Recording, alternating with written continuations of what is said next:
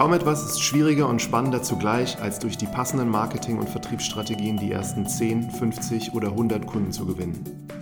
Erste zahlende Kunden können eine Positivspirale auslösen und bringen ein Startup von 0 auf 1. Im Podcast Marketing from Zero to One treffe ich mich regelmäßig mit Gründern und Experten, die über ihre Startups und Erfahrungen berichten. Mein Name ist Martin Wrobel und ich wünsche euch viel Spaß bei der heutigen Folge.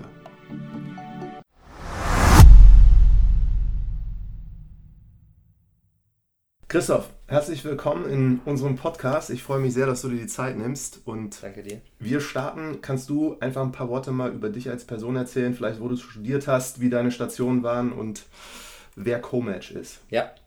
Ähm, genau, Christoph ursprünglich aus äh, Gießen, Mittelhessen, habe in Bayreuth BWL studiert, bin danach in die äh, Beratung gegangen, zu McKinsey ins Frankfurter Büro ähm, und habe dann ähm, nach siebeneinhalb Jahren entschieden, äh, gründen zu wollen äh, und äh, Comatch gegründet mit einem ehemaligen Kollegen zusammen.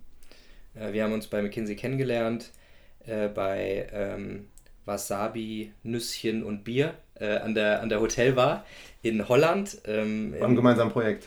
Äh, bei einem gemeinsamen Projekt, allerdings auf zwei parallel Workstreams. Das wir haben nie wirklich zusammengearbeitet, sondern nur die Abende äh, als die einzigen Deutschen auf dem holländischen Team äh, dort im Hotel verbracht und fanden das irgendwie ganz cool. Ähm, Jan, also so heißt mein Mitgründer, der ist äh, ein Jahr vor mir bei McKinsey weg, hat äh, eine Weltreise gemacht, cleverer äh, das alles gemanagt als ich. Ähm, und äh, wir haben uns zufällig wieder getroffen in einer Zeit, wo ich sehr, sehr stark über Gründung nachgedacht habe. Ähm, und das begleitet mich eigentlich schon mein Erwachsenenleben lang, muss ich sagen. Also ich habe in der Schule schon viel drüber nachgedacht, als MP3 gerade so eine neue Technologie war, äh, gedacht, okay, was könnte man denn dort ähm, machen und ähm, aber irgendwie nie in dem Umfeld gewesen, die den Mut gehabt, jetzt irgendwie den Schritt äh, zu machen. Und dann Ende 2013, ähm, also irgendwie äh, 15 Jahre später, ähm, habe ich dann tatsächlich gedacht, okay, äh, jetzt muss ich das langsam mal in die Tat umsetzen, sonst äh, besteht die Gefahr, dass, dass ich es nie mehr mache. Und ähm, deswegen bei McKinsey allen gesagt, dass ich gehen werde. Ähm, die haben mich noch in so einen dreimonatigen Leave ähm, reingequatscht, äh, muss man sagen, weil die denken, vielleicht kommt er wieder zur Besinnung. Ähm, aber äh, diese Zeit habe ich wirklich genutzt, um in Berlin äh, mit extrem vielen Leuten zu sprechen, ehemaligen Kollegen, alle, die ich irgendwie so kannte, die mit der Startup-Welt zu tun haben. Und da eigentlich wirklich den festen Entschluss gefasst, das zu machen. Das Problem, was ich damals hatte, ich hatte keine Idee. Und äh, das ist aber eigentlich auch schon, wie wir auf Commerce gekommen sind, weil ich gedacht habe, okay, ich habe ja die letzten äh, irgendwie sieben Jahre was gemacht, wofür Leute bereit waren, Geld zu zahlen. Angenommen, ich würde das machen als selbstständiger Berater, äh, dann sind die ja wahrscheinlich immer noch bereit, Geld zu zahlen. Nicht mehr so viel, aber für mich reicht es dann irgendwie immer noch. Äh, und damit ich nicht den Hassel habe, die Projekte alle selber zu akquirieren, dachte ich mir, dass es da irgendwo schon eine Plattform gibt im, äh, im Internet, ähm, wo ich Projekte vorgeschlagen bekomme, wo ich mich registrieren kann und wo ich dann Projekte vorgeschlagen bekomme. Gab es aber nicht, lustigerweise. Und so ist das als eine Idee äh, irgendwie auf so einer Longlist gelandet und hat überlebt, überlebt, überlebt. Ähm, alle Diskussionsrunden, alle, alle äh, ähm, ähm, Challenging Sessions, die ich da mit verschiedenen Leuten gemacht habe. Und als ich dann Jan wieder traf, äh, waren glaube ich nur noch drei Themen auf der Liste. Und er meinte, Mensch, das finde ich eigentlich ganz spannend. Und er wollte gar nicht gründen, äh, aber fand die Idee dann so cool, ähm, dass wir uns da ein bisschen unterhalten haben und dann sechs Wochen später haben wir beim Notar gesessen. Das ging irgendwie dann sehr, sehr schnell. Weil ihn das auch begeistert hat. Genau. Genau. Und, und kannst du zu den anderen zwei Ideen noch was sagen, was das war? Hatte auch was mit McKinsey zu tun? Äh, nee, gar nicht, gar nicht. Das eine war ähm, so ein, also das war so die Zeit der Marktplätze äh, insgesamt. Äh, also ganz, ganz viele Ideen und ich als BWLer habe ja auch von nichts so richtig Ahnung. Das heißt, ich konnte mir ja nicht irgendwas Technisches überlegen. Das heißt, ich musste äh, irgendwie so eine Business-Modell-getriebene Idee äh, wählen, insofern Marktplätze. Und das andere war ein Marktplatz für Innenarchitekten, das ist das gerade damals in den USA, Laurel und Wolf heißen die. Das hat ganz gut funktioniert. Ich habe gedacht, hm, vielleicht könnte man sowas nach, nach Europa transferieren. Da habe ich aber dann nach ein paar Gesprächen gemerkt, in Europa ist eigentlich fast keiner bereit, für einen Innenarchitekten überhaupt irgendwie Geld auszugeben, sondern fährt einfach zu Ikea und guckt sich da äh, selber an, wie so, keine Ahnung, wählt, kauft einfach ein paar Accessoires. Ähm, das heißt, wir haben das dann wieder verworfen nach so, nach so einer Woche äh, Research. Und das andere war ähm, so ein bisschen Uber für Flugzeuge. Ähm, weil wir dachten, es gibt super viele Piloten, die ja Kilometer fliegen müssen, um überhaupt ihre Lizenz zu behalten. Und mit Sicherheit gibt es auch viele Leute, die irgendwie mal mitfliegen wollen. Ähm, um, und äh, wir haben aber dann am Ende gemerkt, es wäre eigentlich nur sinnvoll, wenn man sich wirklich darauf verlassen kann, dass man zu einer gewissen Zeit von A nach B kommt. Das ist aber bei diesen kleinmotorigen Maschinen aufgrund von fehlendem Radar und so weiter ähm, sehr wetterabhängig, ob man fliegen kann oder nicht. Und dann steht man da, hat sich eigentlich darauf verlassen, dass man montags von München nach, keine Ahnung, Stuttgart fliegen kann, aber dann ist das Wetter ein bisschen schlecht und dann fliegt man nicht. Insofern haben wir auch das wieder acta gelegt. Ja. Genau. Dann ist es Co-Match geworden, ihr habt, das, äh, ihr habt das gegründet und du hast gesagt, du bist nach Berlin gekommen. Ja. Wohnst aber eigentlich woanders? Ja, ich wohne immer noch, genau, ja, ich wohne immer noch in, in Würzburg. Also ich bin 2007, als ich bei McKinsey angefangen habe, nach Würzburg gezogen. Ähm, Jan wohnt in Hamburg. Wir haben gedacht, okay, wenn wir das zusammen machen, macht weder Hamburg noch Würzburg Sinn, weil einer dann zu viel investiert und der andere nicht. Äh, das heißt, wir mussten irgendwo auf neutralen Boden. Und äh, dann wäre Hannover sicherlich möglich gewesen, äh, irgendwie so in der Mitte. Aber dann ist es halt auch nur noch anderthalb Stunden in die Start-up-Hauptstadt, sag ich mal. Äh, und auch die insgesamt Hauptstadt natürlich.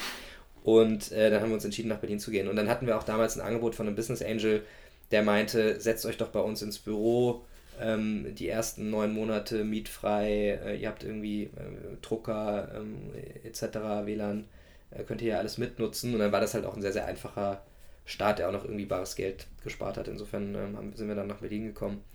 Und aber ehrlicherweise nicht so wirklich überlegt. Also wir, wir haben gar nicht drüber nachgedacht, dass wenn wir jetzt hier Leute einstellen, das war ja alles noch super unsicher, ob es überhaupt funktioniert, wenn wir Leute einstellen, dass wir dann nicht mehr sagen können, wir ziehen um, so, weil äh, die, die Leute wollen das natürlich nicht.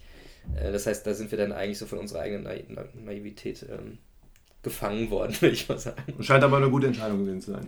War gut, war gut. Also äh, Jan pendelt immer noch von Hamburg, ich pendel immer noch von Würzburg.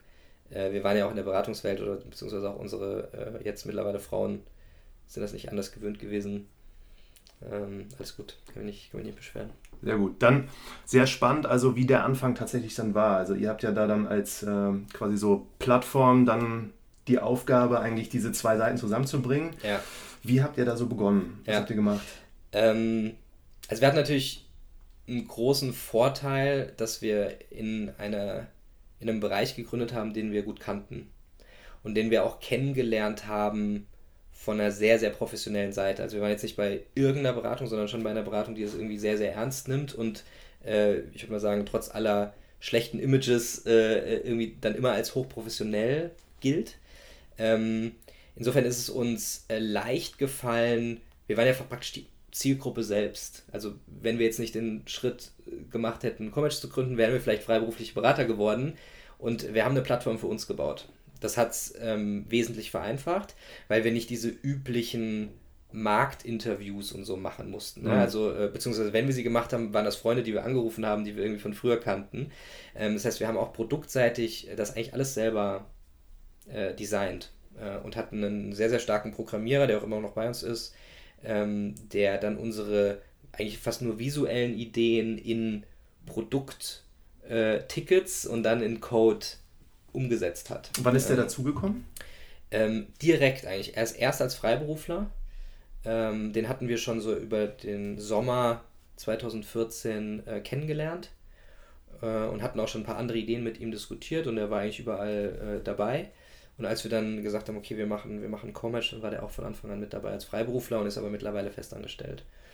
Ähm, und dann haben wir noch einen zweiten Programmierer später, später dazu bekommen. Mhm. Also heißt, ihr hattet eine sehr klare Vorstellung, wie das Produkt aussehen super soll klar, und konntet ihm das sagen. Und super klar. Ähm, äh, und es ist ja ein zweiseitiges Produkt. Das heißt, wir haben angefangen mit der Consultant- oder Beratungsregistrierung oder Beraterregistrierung. Ähm, das war wirklich nur für uns. So, das, das konnten wir sehr, sehr schnell, irgendwie in zwei, drei Tagen haben wir das mehr oder weniger runtergeschrieben und dieser Code existiert auch noch so heute und auch dieser Prozess existiert noch genauso heute. Und auf der Klientenseite ähm, haben wir uns natürlich schon ein bisschen mehr Gedanken gemacht. Ähm, aber auch dort ähm, haben wir einfach, weil wir die Industrie kannten, wussten wir, auf was es ankommt. Und dann haben wir auch am Anfang von äh, davon profitiert, dass wir ein Netzwerk hatten in der Industrie. Das heißt, wir kannten ein paar freiberufliche Berater. Wir sind im Endeffekt durchs äh, Alumni-Netzwerk von, von McKinsey gegangen und haben geguckt, gibt es da freiberufliche Berater, mit denen wir einfach mal sprechen könnten. Gab es eine LinkedIn-Gruppe äh, für? Ja, es gibt auch übrigens LinkedIn-Gruppen, genau. Ähm, das heißt, wir haben da, es gab Zeiten, da hatte ich jeden Tag zehn Telefonate mit, mit Leuten und immer, immer der Pitch, immer der Pitch für Corematch, warum die sich jetzt registrieren sollten, weil wir hatten ja noch nicht ein einziges Projekt. Äh, das heißt, wir mussten sie irgendwie von, von der Vision überzeugen, dass das irgendwann mal was wird. Ähm, und äh, das heißt, die ersten 70, 80 Berater auf die Plattform bekommen, war tatsächlich super harte Arbeit ähm, mit und mundfusselig reden. Ähm, aber es waren dafür auch 70, 80 sehr gute. Ähm, und das war auch eine, zu einer Zeit, da kann ich mich noch an die Auswertung erinnern, da waren tatsächlich 80% Ex-McKinsey. Ähm, einfach geschuldet dem Umstand, dass wir beide, beide von McKinsey kamen. Und dann hat es aber im März, als wir dann wirklich live gegangen sind, haben wir einen Artikel gehabt in Gründerszene. Das war dann irgendwie so der, der wirkliche Boost. Und da haben wir innerhalb von 48 Stunden, ich glaube, 200 Registrierungen bekommen. Also was, was irgendwie so unvorstellbar war, weil wir davor drei Monate gebraucht haben, um 70 Leute auf die Plattform zu bekommen. Ähm, und da haben wir wirklich am Ende gedacht, okay, weil wir hatten uns eigentlich gesagt, wir telefonieren mit jedem Berater, der sich bei uns registriert, weil wir die Qualität sicherstellen wollen. Ähm, und wir haben dann da abends gesessen nach dem ersten Tag und haben gesagt, hoffentlich registriert sich jetzt keiner mehr, weil wie sollen wir denn zu zweit, also wir hatten einen Praktikanten und wir beide, der Praktikant konnte die Qualifizierungsgespräche nicht führen, wie wollen wir denn diese Bugwelle abarbeiten? Das geht ja gar nicht. Äh, und dann haben wir da bis spät in die Nacht gesessen und Mails geschrieben, äh, vielen Dank für die Registrierung, wir melden uns in der nächsten Zeit wegen Terminvorschlägen leider und ähm, haben dann mehr oder weniger wieder drei Wochen nur am Telefon äh, gehangen, um, um, die, um die Leute abzutelefonieren und zu, zu qualifizieren und dann schlussendlich wahrscheinlich die Hälfte oder so auf die Plattform zuzulassen. Und dieses Gründerszene, also der Artikel, ist der herbeigeführt worden von euch oder ist ja. das eher so ein glücklicher Zufall? Ja, das, das ist auch fairerweise haben wir ein paar Mal Glück gehabt und ich glaube, das muss man auch haben am Anfang. Wir haben einmal bei der Wahl des Business Angels Glück gehabt. Ähm, das war eine Empfehlung, also Christoph Mehr von Atlantic Internet, Atlantic Labs, eine Empfehlung von einem äh, Studienfreund von mir. Ähm, und wir haben uns dann gar nicht mehr umgeschaut. Also wir haben von ihm ein Angebot bekommen, haben das angenommen, haben da jetzt gar nicht großartig nochmal äh, irgendwie Shopping betrieben. Und haben uns einfach voll auf diese Empfehlung verlassen, dass das am Ende jemand ist, der super bekannt in Berlin, super bekannt in Europa und wahrscheinlich sogar super bekannt international für seine Investments ist. Ja, der auch hier ähm, Soundcloud und genau, was, ja. genau, genau und ähm, IAM und ähm, Monokey zu der Zeit und ähm, also jetzt hier Zenjob, ähm, Wimka, Mimi, also sehr sehr viele gute gute Investments einfach. Er war uns aber eigentlich gar nicht bewusst, also wir waren so grün hinter den Ohren, was jetzt irgendwie diese Startup-Welt anging. Das war schon irgendwie ein Glückstreffer. Und der konnte dann aber auch zu späteren Finanzierungsrunden einfach, äh, der konnte da wahnsinnig helfen, ja, weil der einfach alle Folgeinvestoren, größere Investoren dann kennt äh, und uns eine Tür aufmachen konnte und wir nicht irgendwelche Pitch-Decks ins Nirvana schicken mussten. Das war schon super hilfreich. Und auf der anderen Seite hatten wir Glück äh, mit, unserer, mit unseren ersten zwei Teammitgliedern. Äh, also auf der einen Seite ähm, äh, Dirk, der im März angefangen hat, der Sales gemacht hat. Also wir, wir wussten eigentlich von Anfang an, okay, Sales und PR sind super wichtige Themen für uns. Ähm, Sales, weil es einfach, wir wollten einfach mit den großen Firmen zusammenarbeiten. Das heißt, Marketing war am Anfang überhaupt, also wir haben nicht mal eine Sekunde drüber nachgedacht, ob wir mit Marketing irgendwie Kunden gewinnen können. Das war uns komplett klar, dass das nicht funktionieren wird, ähm, um zum Beispiel, also ich Siemens oder Volkswagen oder so als Kunden zu gewinnen. Ähm, und wir wussten auch, wenn wir die als Kunden gewinnen wollen, brauchen wir irgendwie einen Beweis von ähm, Vertrauenswürdigkeit. Und da hilft natürlich Presse wahnsinnig. Und ähm, das heißt, äh, Dirk war so ein bisschen die eierlegende Wollmilchsau, der aus der Verlagsbranche kommend äh, dort Sales gemacht hat. Das heißt, äh, der wusste ein bisschen, wie die Verlagsbranche funktioniert und war früher bei der Financial Times Deutschland und dann beim, beim Springer Verlag und äh, hatte da auch ein paar Kontakte und zeitgleich auch noch ähm, ein sehr, sehr umtriebiger äh, Vertriebsprofi. Mhm. Ähm, und der hat uns ähm, bei diesem Gründerszene-Artikel auch unterstützt. Kanntet ihr ihn vorher oder habt ihr ihn quasi? Nee, wir kannten ihn nicht. Das war wirklich eine, eine Ausschreibung. Also der hat sich einfach beworben und wir hatten damals nicht wahnsinnig viele äh, Bewerber, vielleicht zehn oder so. Ähm, mittlerweile ist das auch ein bisschen anders, wenn es irgendwie attraktive Stellen sind, aber damals kannte uns ja auch noch kein Mensch und das Risiko war auch noch relativ groß, mit uns zu arbeiten natürlich. Und äh, ja, glücklicherweise haben wir uns dann äh, für ihn entschieden und er ist auch immer noch da. Und, der, ähm, und das zweite war dann ähm, Lena für PR, also das zweite, ähm, ähm das zweite Teammitglied ähm, und das war auch ein Glücksgriff, ja, auch immer noch mit, mit uns ähm, extrem, extrem positiv und äh, auch geschafft, uns wirklich in guten Publikationen gleich am Anfang dann zur Gründerszene, keine Ahnung, wir waren überall in Handelsblatt Zeit, Wirtschaftswoche, ähm, irgendwie Startup of the Month oder of the Week heißt das dann, glaube ich, in dem Fall. Ähm, also, das war super. Aber du sagst jetzt, also Vertrieb PR und trotzdem höre ich so ein bisschen raus, dass es eher für die Seite Kunden akquirieren ja. als Partner, weil ihr da keine Herausforderung groß hattet, sondern das lief irgendwo von alleine. Die Beratung, die Berater liefen dann am Ende tatsächlich von alleine. Das war jetzt dieses anfängliche, ähm, wir, wir müssen mal Leuten erklären, was wir tun, aber dann ist das doch eine kleine Welt. Also als wir dann angefangen haben, Kunden zu akquirieren und Berater auf Projekte tatsächlich gebracht haben, da muss man sich das so vorstellen, die kennen sich irgendwie, entweder haben die zusammen studiert oder äh, kommen eben von derselben Firma und treffen sich auch immer wieder auf den Hochzeiten, Geburtstagen in den verschiedenen Städten. Und dann konnte man so richtig sehen, keine Ahnung, wenn wir mal jemanden von, ich weiß nicht, Bain in München auf einem Projekt hatten, dass sich irgendwie in den nächsten zwei Wochen bestimmt fünf, sechs, sieben andere Bain-Freiberufler bei uns gemeldet haben, weil die das irgendwie durch, über den Flurfunk mitbekommen hatten. Ja, und, äh, und so so, so gab es das mit BCG in Berlin, wo es mir jetzt so in Erinnerung bleibt, wo das irgendwann mal die Runde gemacht hat im Büro. Ähm, und ähm, genau so, so gibt es irgendwie so ein paar, ein paar Geschichten. Das heißt, die Beraterseite ist tatsächlich die unkompliziertere. Natürlich gibt es immer wieder Anfragen, die wir nicht bedienen können, da muss man dann spezifisch suchen. Aber grosso modo ist das die einfachere Marktseite.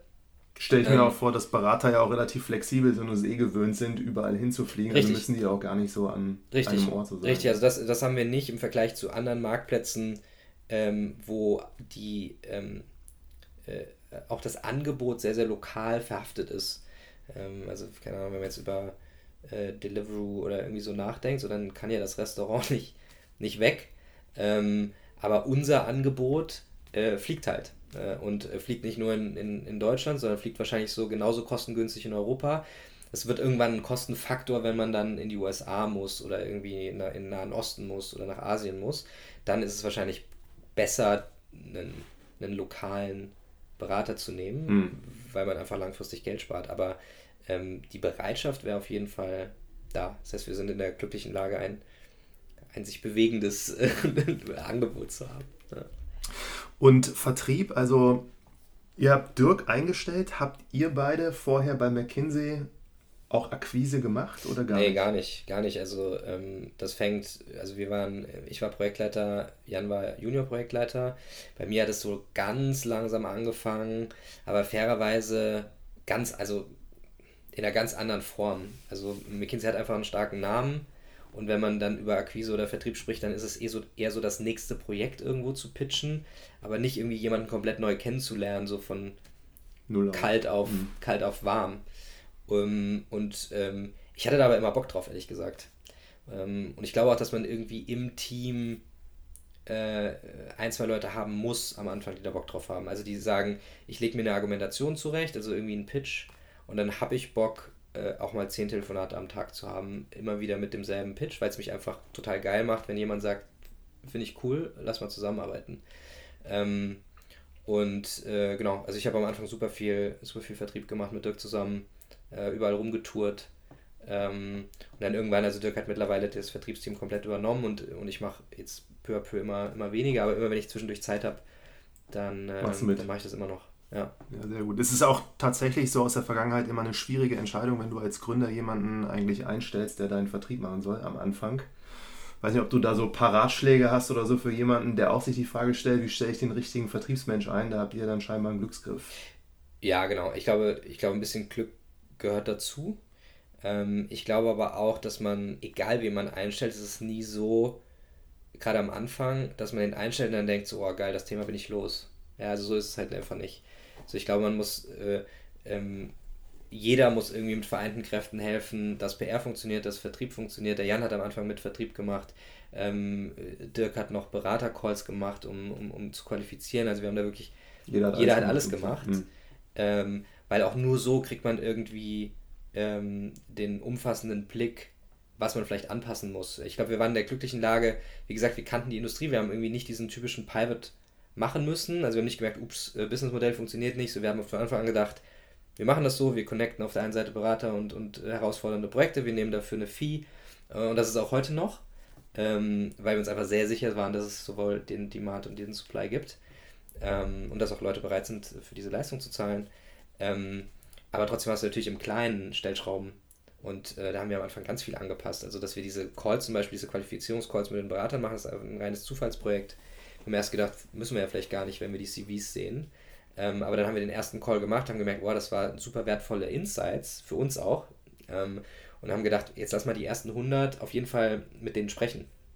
Ähm, oder die ersten 70 oder 80. Und, und dann haben wir gemerkt, hm, äh, eigentlich ist es auch ganz cool, später sagen zu können, der ist dort ganz besonders gut, weil irgendwie verbürgen wir uns ja, das ist ja ein bisschen unser Geschäftsmodell, wir verbürgen uns ja für die Qualität eines äh, dieser Berater. Und so ist eigentlich nur dann diese ursprüngliche Idee, wir gewinnen noch Informationen zu, nee, wir qualifizieren den Berater.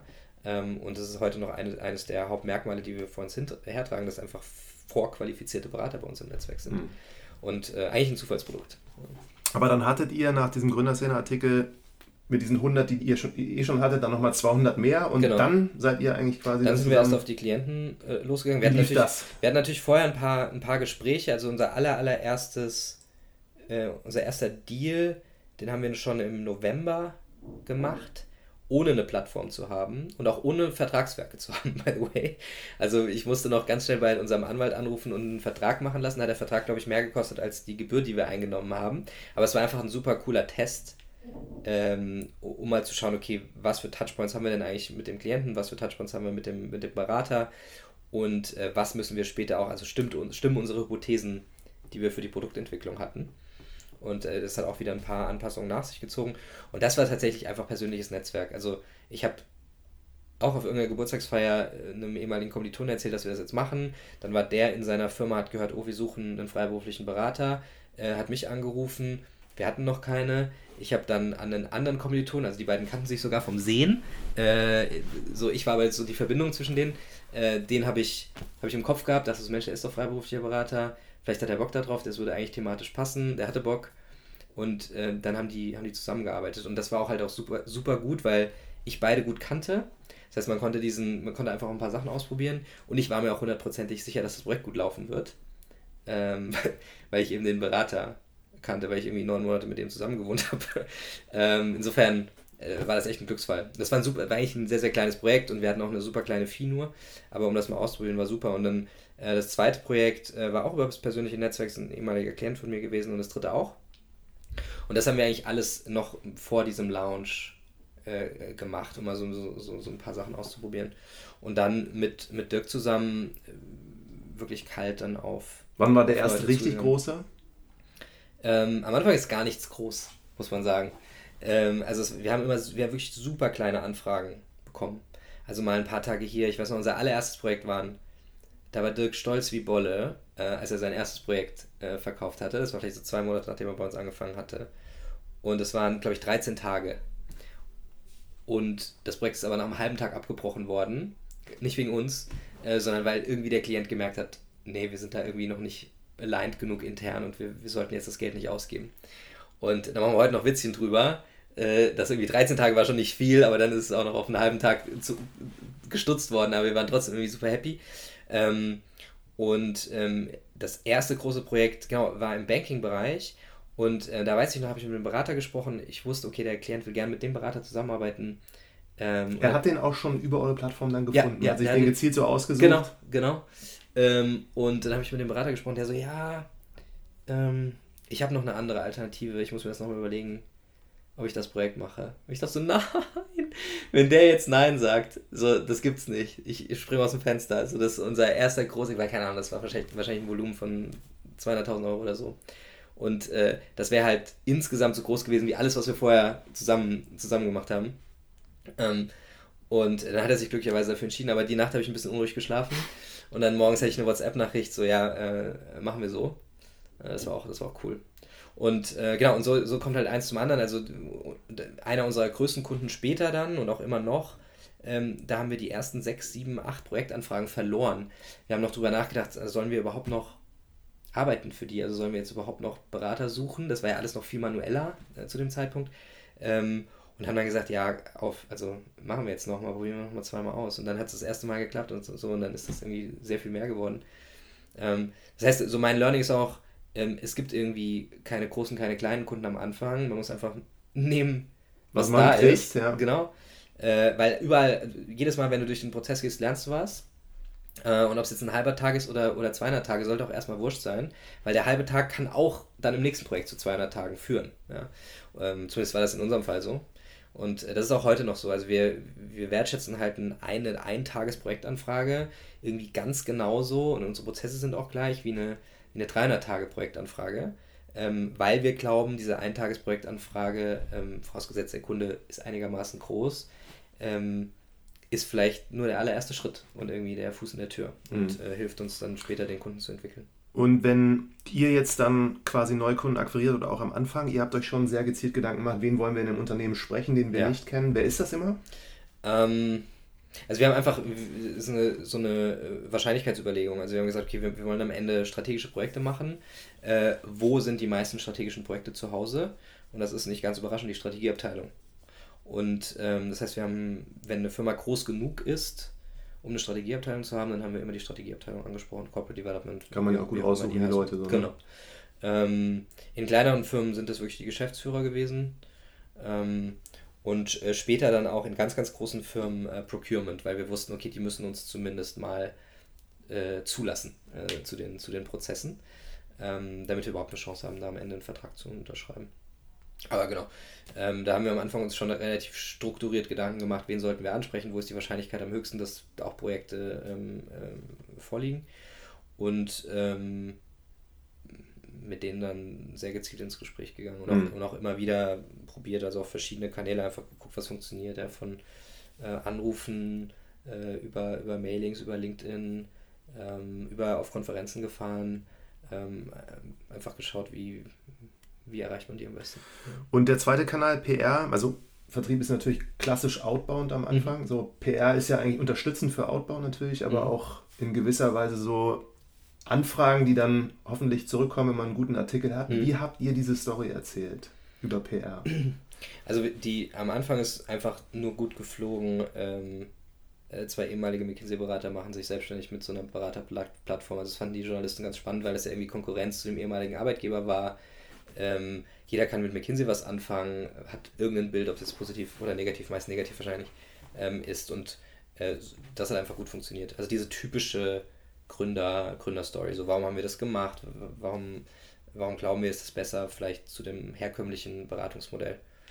Ähm, und dann haben wir peu à peu das so gedreht in, äh, wir haben jede Menge Berater, die eine spannende Geschichte zu erzählen haben. Also, warum sind denn diese Berater selbstständig geworden? Und da gibt es halt die abgefahrensten Geschichten von äh, Berater, die einen Falken zu Hause haben, also die Falknerei als Hobby haben und irgendwie mehr Zeit dafür aufwenden wollen. Ähm, äh, einer hat irgendwann mal ein Rezept, ähm, so ein bisschen hier äh, Monkey 47 mäßig, aber ich glaube, das stimmt wirklich, ein Rezept auf dem Dachboden gefunden, ein Lebkuchenrezept von ihrer Oma und äh, backt jetzt diese Lebkuchen und verkauft die dann, also backt die über den Sommer, verkauft die dann irgendwie so von Oktober bis Dezember in der Lebkuchenzeit und den Rest des Jahres äh, ist sie aber Beraterin. Ähm, und auch qualifiziert genug, um bei euch auf der Plattform. Auch qualifiziert genug, ja, richtig. Äh, ein anderer hat eine Eisdiele aufgemacht äh, in einer mittelgroßen Universitätsstadt mit so abgefahren, was weiß ich hier, Tomate, Basilikum, so dieser, dieser Trend, da irgendwie so ein bisschen abgefahrenere Eistorten zu haben. Ähm, Gab es scheinbar noch nicht in der Stadt. Und ähm, äh, ja, andere haben, äh, hat die äh, Familien Weingut ähm, und, und die wollen sich da irgendwie reinarbeiten, aber nicht Fulltime, wollen gerne noch ein bisschen weiter Beratung machen. Also interessante Stories, warum jemand freiberuflich. Und die habt ihr in den Mittelpunkt gestellt auch? Die haben in den Mittelpunkt ja. gestellt, haben, haben, die, haben die einfach äh, mal erzählen lassen, warum das so ist, haben Surveys gemacht ähm, äh, zur Freiberuflichkeit, was auch irgendwie insgesamt natürlich ein bisschen so ein Hype-Thema war. Mhm. Also Selbstbestimmung, Future of Work ähm, äh, etc. Ähm, genau. Und die, das andere Thema ist sehr, sehr stark. Wir haben ja sehr viel Expertise im Pool, also es geht wieder um die Berater, dass wir die auch wirklich Fachgeschichten äh, erzählen lassen. Mhm. Also was sind so typische Projekte, die du machst, was für eine Situation findest du vor, was machst du dann, was kommt da raus? Ähm, äh, auch so Special Interest Medien, die dann einfach interessiert waren, mal mit einem Berater von uns zu sprechen, vielleicht mal ein Quote zu haben oder so, einfach von einem Experten zu einem, zu einem gewissen Thema.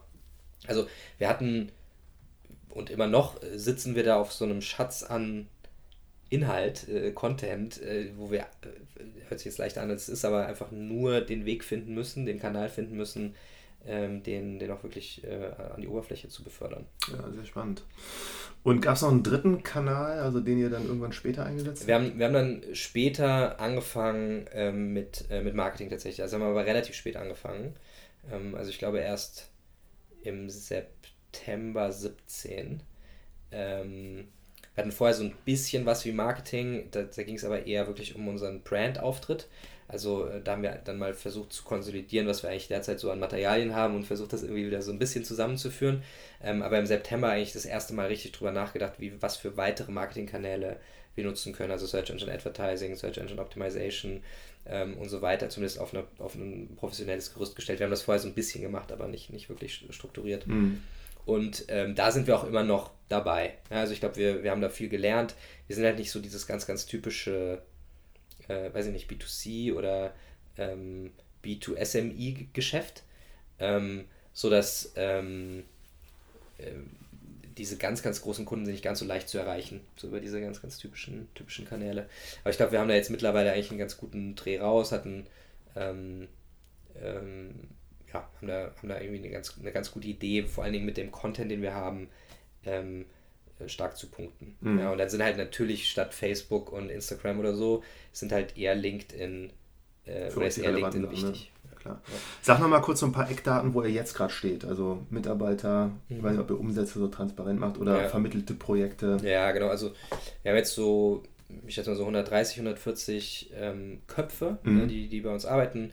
Ähm, die allermeisten in Berlin ähm, und ähm, vielleicht 15, 20 davon in, den, äh, in unseren vier Büros. Ähm, oder sind drei ausländische Büros, New York, äh, London, Paris. Und das vierte ist dann, ist dann Berlin. Ähm, wir haben jetzt gerade, wahrscheinlich haben wir so 2200, 2300 Projekte, Projekte gemacht und haben auf der Beraterseite knapp 10.000, 9.600, 9.700 Berater. Ja, und alle eben durch diesen Interviewprozess, den ich vorhin beschrieben habe, durchgegangen. Wie kann man sich das vorstellen? Also von diesen 9700, wie viele sind da ausgelastet? Gibt es wahrscheinlich auch so die Top? Genau, das, ähm, also man muss sich so vorstellen, das sind ähm, zu 50 Prozent wirklich ehemalige Berater, also die nach dem Studium in eine Beratung gegangen sind, das irgendwie zwei, drei Jahre gemacht haben und sich dann für die Freiberuflichkeit entschieden haben. Und zu 50 Prozent sind das sorry, äh, Industrieexperten. Ähm, das heißt, die haben mindestens zehn Jahre äh, in, in einer bestimmten Industrie gearbeitet. Und wenn man auf den Lebenslauf guckt, dann sieht man, okay, der kennt sich besonders gut in, in der Automobilindustrie aus oder besonders gut in der Energiewirtschaft. Ähm, und ich würde sagen, die Auslastung ist bei den typischen Managementberatern höher, weil das sind eher Generalisten, die kann man auf mehr Projekte staffen. Ähm, und fairerweise ist das auch so ein bisschen der Kern von dem, was wir, was wir getan haben, vor allen Dingen in, in den ersten zwei, drei Jahren. Und die Industrieexperten ist das, was dann so ein bisschen dazugekommen ist. Und das ist auch ein, ein schnell wachsendes Geschäft. Aber da braucht man eine relativ breite Auswahl, weil die Anfragen halt auch total random sind. Also da kann es von, okay, wir brauchen einen Experten für Braunkohle, was jetzt nicht so die boomende Industrie ist. Und ich weiß noch, dass die Anfrage damals war, wir brauchen den, um eine Braunkohlenmine zu schließen. So, wir, müssen, wir brauchen den aber, um zu wissen, was gibt es denn da für Stolpersteine, was könnte man denn falsch machen, auf was muss man so achten. Ähm, und ich weiß noch, als wir mit dem das Telefonat hatten und rausge also irgendwie versucht haben, rauszufinden, ob der es wirklich kann, ähm, dass wir zu ihm gesagt haben, und ich habe das äh, gesagt damals, aller Wahrscheinlichkeit nach wirst du jetzt in dem Schaltjahr nichts mehr oder in dem Schaltzyklus nichts mehr von uns hören. Ja, es ist einfach unwahrscheinlich, dass wir in den nächsten vier Jahren nochmal ein Braunkohle-Projekt haben. Und das ist auch vollkommen fein für den. Ähm, und so gibt es halt irgendwie ehemalige Geschäftsführer von was weiß ich, von irgendwelchen Mühlen, äh, wo wir auch schon wissen, ja, kann sein, dass da mal eine Anfrage kommt. Das ist mit Sicherheit ein absoluter Experte für den Bereich, aber wir können es nicht, wir können es nicht versprechen. Ja. Hm. Ähm, so deswegen variiert das total. Ähm, und es gibt mit Sicherheit Leute, die irgendwie 30, 40 Prozent ihrer, äh, ihres Einkommens über, über uns kreieren, wenn sie irgendwie zwei Projekte machen. Ähm, und es gibt auch andere, die äh, von uns ein Jahr nichts hören. Ja, also das KPI, was wir immer haben, ist, wir wollen gerne 80 Prozent ähm, unserer Berater äh, mindestens ein Projekt vorgeschlagen haben in den letzten zwölf Monaten. So, das, das ist so unsere persönliche Zielsetzung. Mhm. Und dann können die Berater halt selber entscheiden, ob das Projekt jetzt irgendwie zu ihnen passt, ob sie Zeit haben. Äh, aber wir haben zumindest mal was von uns, von uns hören lassen. Mhm. Und gearbeitet ähm, haben dann vielleicht 10 oder 12 Prozent mit uns nur. Und für mich klingt das alles, also McKinsey kann man natürlich sagen, sehr strategisch denkende analytische Personen, die ihren Weg so wählen und eigentlich dann so straight durchgehen. Und so hört sich das auch ein bisschen für mich an. Ich weiß halt, dass ihr seid ja auch, glaube ich, hier Best Place to Work, mhm. ne, eins der schnellst wachsenden Startups laut LinkedIn, wahrscheinlich ja. noch acht andere Auszeichnungen. Mhm. Kannst du trotzdem noch mal sagen, so auf was du das zurückführst, dass das so gut funktioniert hat? Und vielleicht auch so die zwei Dinge, die, wo du sagst, das ist wirklich schwierig gewesen oder herausfordernd mhm. oder ist immer noch herausfordernd? Ähm, ja, ich glaube, also ich glaube schon, dass wir echt viel Glück hatten. Also das, was ich vorhin gesagt habe, so den richtigen Business Angel relativ blind ausgesucht ähm, mit, den, mit den ersten Einstellungen auch viel, viel Glück gehabt. Und dann auch mit den Einstellungen danach und ähm, die Leute fanden es auch cool bei uns und sind, sind, sind irgendwie lange geblieben. Das heißt, wir hatten gerade am Anfang nicht so besonders viel ähm, Know-how-Verlust. Mhm. So, das heißt, wir sind eigentlich immer nur besser geworden und hatten auch relativ wenig Quälereien, Quereleien intern. Das heißt, wir konnten unsere Energie wirklich auf die Außenwelt äh, konzentrieren und, und, und da irgendwie auf der Berater- und auf der, auf der Klientenseite Gas geben. Ich glaube, das haben wir sehr, sehr lange geschafft.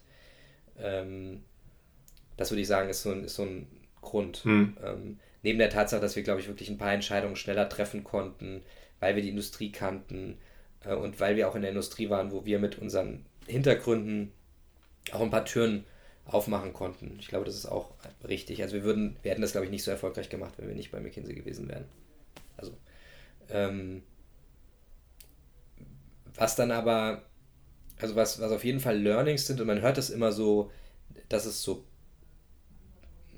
so Breakpoints gibt in so Organisationsentwicklung, dass man so, wenn man vom Team zum Unternehmen wird, so sag ich mal, äh, und Team konnten wir halt auch sehr gut, so aus der Beratung kommt, äh, und vielleicht haben wir es auch geschafft, deswegen relativ lange, weil wir viel Erfahrung auch mit großen Teams hatten, wir haben das relativ lange stabil halten können.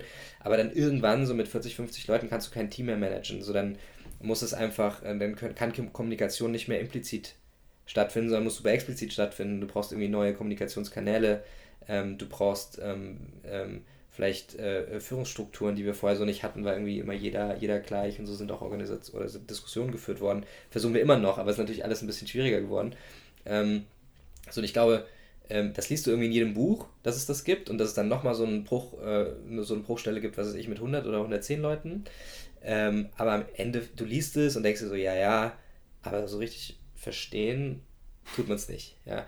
Und das hat uns brutal getroffen. Also ich glaube, diese 50er, das haben wir noch so einigermaßen hinbekommen weil du dann immer noch alle mal regelmäßig zusammenholen kannst und, äh, äh, und, und, auch integrieren kannst in, in, in Diskussionen und jeder hat dann immer noch so das Gefühl, man, ich wurde gehört und wir machen das jetzt und so.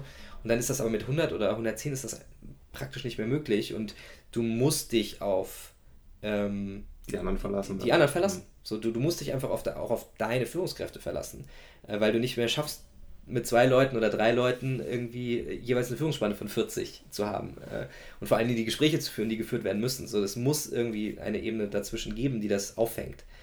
Und ähm, das hat uns auch äh, definitiv äh, Wachstumsschmerzen äh, verursacht. Also äh, da haben wir nicht immer die richtigen Entscheidungen getroffen. Also weder bei den, bei den Führungskräften noch bei der äh, Art der Kommunikation und Organisation. Das haben wir jetzt die letzten zwölf Monate irgendwie versucht wieder, wieder in den Griff zu bekommen. Ich habe da eigentlich auch ein ganz gutes Gefühl. Aber das ist so der größte, das größte Learning, würde ich mal sagen, ähm, auf dieser äh, People-Organisationsseite, dass wenn man es schon weiß, das irgendwie auf keinen Fall zu unterschätzen. Also das kann man eigentlich nicht unterschätzen, das Thema. Und ähm, ja, so, und dann ist das konkrete Learning ist halt sehr, sehr früh wirklich jemanden für HR einzustellen. Ähm, wenn man merkt, die Person pfeift aus dem letzten Loch, was ziemlich schnell passiert, weil die Person muss ja irgendwie HR, Operations, Recruiting und irgendwie noch Ansprechpartner für äh, WWchen äh, irgendwie sein. Äh, dann auch wirklich eine zweite, eine dritte Person, auch wenn das erstmal überdimensioniert wirkt, aber das auf jeden Fall machen, weil es ein gutes Investment ist, um irgendwie diese Stimmung äh, noch besser irgendwie fassen zu können, mhm. die so in der Organisation entstehen. So und ähm, genau, das, das ist so das größte das größte, das größte Learning. Super. Letzte Frage, die ich habe, wie informierst du dich so ab und zu? Das interessiert mich persönlich nochmal. Also guckst du dir oder hast du auch mal ein Buch gelesen in den letzten drei Jahren, wo du sagst, so, das hat mir wirklich geholfen oder irgendwas gesehen oder vielleicht auch hörst du Podcast? Mhm. Ähm, ich bin, also fairerweise bin ich da nicht so ein äh, strukturierter äh, Informierer. Ähm, ich lese super viel, aber eher so, um mich abzulenken. Nicht, nicht business-related. Ähm, wo ich wirklich viele Inspirationen herhole, ist, ähm, wir haben so eine Gruppe von, von Gründern in Berlin, äh, wo wir uns so gegenseitig, das war so, so, so ein, so ein Coaching-Ansatz, ähm, zu sechst, wo wir immer Cases mitgebracht haben, die uns gerade so beschäftigen und wo die anderen dann versuchen, den, den Case mit einem zu lösen. Und da ist nicht nur der eigene Case spannend, sondern auch das, was die anderen mitbringen, weil man sich eigentlich fast in jedem äh, Case irgendwie auch selber so ein bisschen wiederfinden kann. Also da nehme ich extrem viel mit. Ähm, äh, auch mal so Konferenzen oder so, wenn man sich mal einen Tag frei schaufeln kann, äh, wo einfach aus den komischsten Inputs eine Idee, eine Idee entsteht. Also muss jetzt gar nicht der Vortrag gewesen sein, der das explizit anspricht, aber irgendein Wort, was mich dann wieder irgendwie über zwei Gehirnwindungen zu was anderem bringt. Ähm, und äh, Bücher, ich habe ich hab von Frederic Laloux Reinventing Organizations ähm, gele ja, gelesen. Ich habe das jetzt nicht von vorne bis hin durchgelesen, aber äh, immer so reingeguckt, was mich so, was mich so interessiert hat. Und da fand ich sind echt so ein paar spannende Sachen drin. Ich glaube nicht an alles, was der schreibt, aber so ein paar spannende Elemente. Ähm, und was ich wirklich cool finde, schon immer, das habe ich irgendwie beim Abi schon das erste Mal gelesen, ist Fisch. Äh, das Motivationsbuch. Super alter Hut, aber ähm, ich finde irgendwie diese, diese Mantras, die da drin stehen, sehr richtig. Ähm, und ähm, versuche mich auch immer mal wieder daran zu erinnern. cool. Ja. Ich danke dir ganz herzlich fürs Gespräch bitte, und bitte. wünsche euch weiterhin viel Erfolg. Danke sehr.